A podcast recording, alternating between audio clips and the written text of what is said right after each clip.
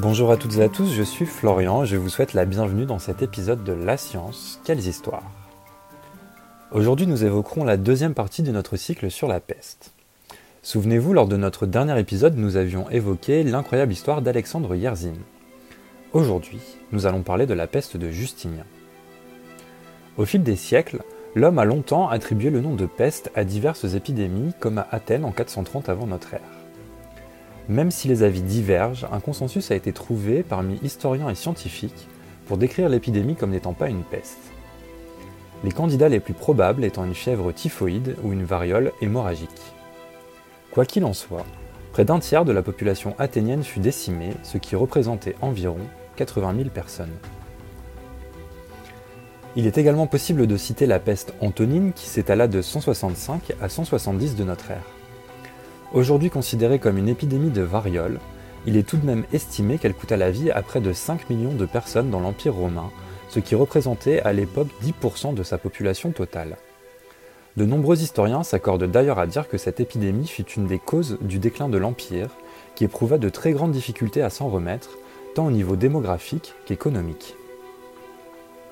La peste est donc connue depuis bien longtemps. L'empereur romain Titus en mourut d'ailleurs en l'an 81. Mais la première grande épidémie de peste est sans aucun doute la peste de Justinien. Alors, pourquoi ce nom?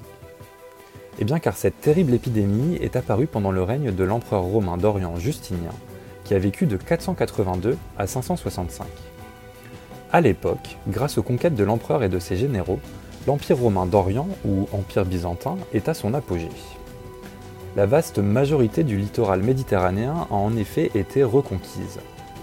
Selon l'historien Procope de Césarée, contemporain de l'épidémie, la peste aurait trouvé son origine en Éthiopie avant de se déclarer en Égypte à Péluse en 541. Elle se répandut ensuite à Alexandrie avant de suivre la route commerciale menant à la capitale Constantinople en passant donc par la Palestine, la Syrie et l'Anatolie. C'est au milieu du printemps 542 que l'épidémie se déclare dans la capitale et elle fait des ravages. À ce sujet, Procope, dans son Histoire des guerres, nous précise, et je le cite, La plupart des victimes contractaient la maladie sans le savoir. Elles les emportaient de la manière que voici. Tout soudain, elles étaient prises de fièvre. Le corps ne changeait pas de couleur, sa température n'était pas particulièrement élevée, comme en cas d'attaque fiévreuse, et aucune inflammation ne se déclarait. Cette fièvre était si peu prononcée depuis son début jusqu'au soir que personne, ni le patient ni le médecin qui l'auscultait, ne redoutait le moindre danger. Il était naturel, par conséquent, qu'aucun de ceux qui avaient contracté la maladie ne s'attendait à en mourir. Mais le même jour, dans certains cas, dans d'autres le lendemain, dans d'autres encore peu de jours plus tard, une boursouflure bubonique se formait. Procope nous précise également que les parties du corps touchées étaient les aisselles, le côté des oreilles, la partie basse de l'abdomen et les cuisses. À l'époque, la médecine n'avait aucun moyen de combattre cette épidémie qui se prolongea pendant 4 mois dans la capitale. Les soignants tentent tout de même de soigner les malades en se référant à la célèbre théorie des humeurs, mais il devient vite évident que ces pratiques ne sont pas efficaces. La population se tourne alors vers des traitements moins traditionnels et basés sur ses croyances qui se révèlent tout aussi peu efficaces. À son stade initial, l'épidémie ne fait donc pas beaucoup de morts. Mais comme le souligne Procope, ce n'est qu'un mirage et elle va vite faucher un nombre incroyable de personnes. Je cite Bientôt, on compta 5000 morts tous les jours, puis 10 000, puis davantage. Fin de citation. Afin de faire face à ce nombre de cadavres et dans le but de réduire le risque d'autres problèmes sanitaires importants, la population s'organise comme elle peut. On assiste alors à des scènes terribles. Dans un premier temps, les morts sont enterrés normalement, mais le manque de place pousse les familles à placer leurs morts dans des tombes déjà existantes. Pratique illégale, cet acte se fait souvent en cachette, puis aux yeux de tous, en forçant le passage.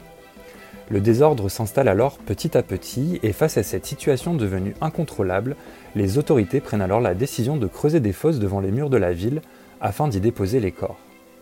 Mais Procope nous précise que même ces fosses n'étaient pas suffisantes pour accueillir tous les morts. Des mesures drastiques sont alors prises, on commence d'abord par entasser les cadavres dans les bâtiments, avant de les jeter à la mer. Mais ces temps de crise ont parfois le mérite de rassembler les populations. Ainsi notre historien nous rapporte que, et je cite, ceux qui avaient été membres de factions renonçaient à leur inimitié mutuelle et assistaient aux obsèques ensemble. Fin de citation. Cela ne voulait pas dire pour autant que les habitants de Constantinople restaient insouciants face à l'épidémie et vaquaient à leurs occupations comme si de rien n'était. Au plus fort de la crise, les rues sont désertes, les habitants restent chez eux, s'isolent pour se protéger ou soigner leurs proches. Les ateliers sont à l'arrêt, il n'y a plus la moindre activité et l'accès à la nourriture devient très difficile.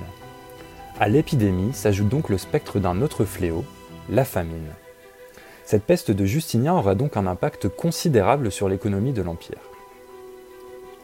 Même si les récits de Procope sont avant tout des témoignages de ce qu'il a lui-même vu et vécu, nous savons aujourd'hui que cette épidémie s'est largement répandue en Europe, notamment à cause de deux facteurs. Tout d'abord, le commerce byzantin était déjà très organisé, les routes commerciales largement empruntées, ce qui favorisa la propagation de la maladie. Ensuite, la puissance militaire de l'Empire et sa présence sur presque tout le littoral méditerranéen impliquait de réguliers mouvements de troupes, ce qui favorisa également la propagation. Au final, même si l'épisode épidémique à Constantinople ne dura que 4 mois, le mal se répandit donc petit à petit, surgissant de nombreuses fois à travers l'Europe pendant deux siècles, jusqu'en l'an 750, date du dernier épisode épidémique. Elle toucha la plupart des pays européens et il est estimé qu'elle rendit malade près de la moitié de la population européenne et en tua entre 25 et 30% soit au moins 25 millions de personnes. À Constantinople, elle décima entre 20 et 30% de la population en 4 mois. En 2014, une étude publiée dans le célèbre journal The Lancet confirmera que cette épidémie était bel et bien une épidémie de peste bubonique. En travaillant sur un cimetière médiéval identifié comme datant de la période de la peste justinienne, de nombreuses traces de la Yersinia pestis furent retrouvées par des chercheurs.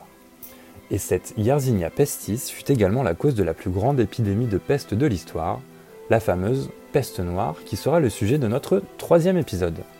Merci à toutes et à tous d'avoir écouté ce podcast de la science Quelles histoires N'hésitez pas à nous envoyer vos questions, évaluations et petites étoiles sur les différentes plateformes de podcast ainsi que sur notre site internet fondation-ipsen.org ou notre page Facebook LiveLab Fondation Ipsen.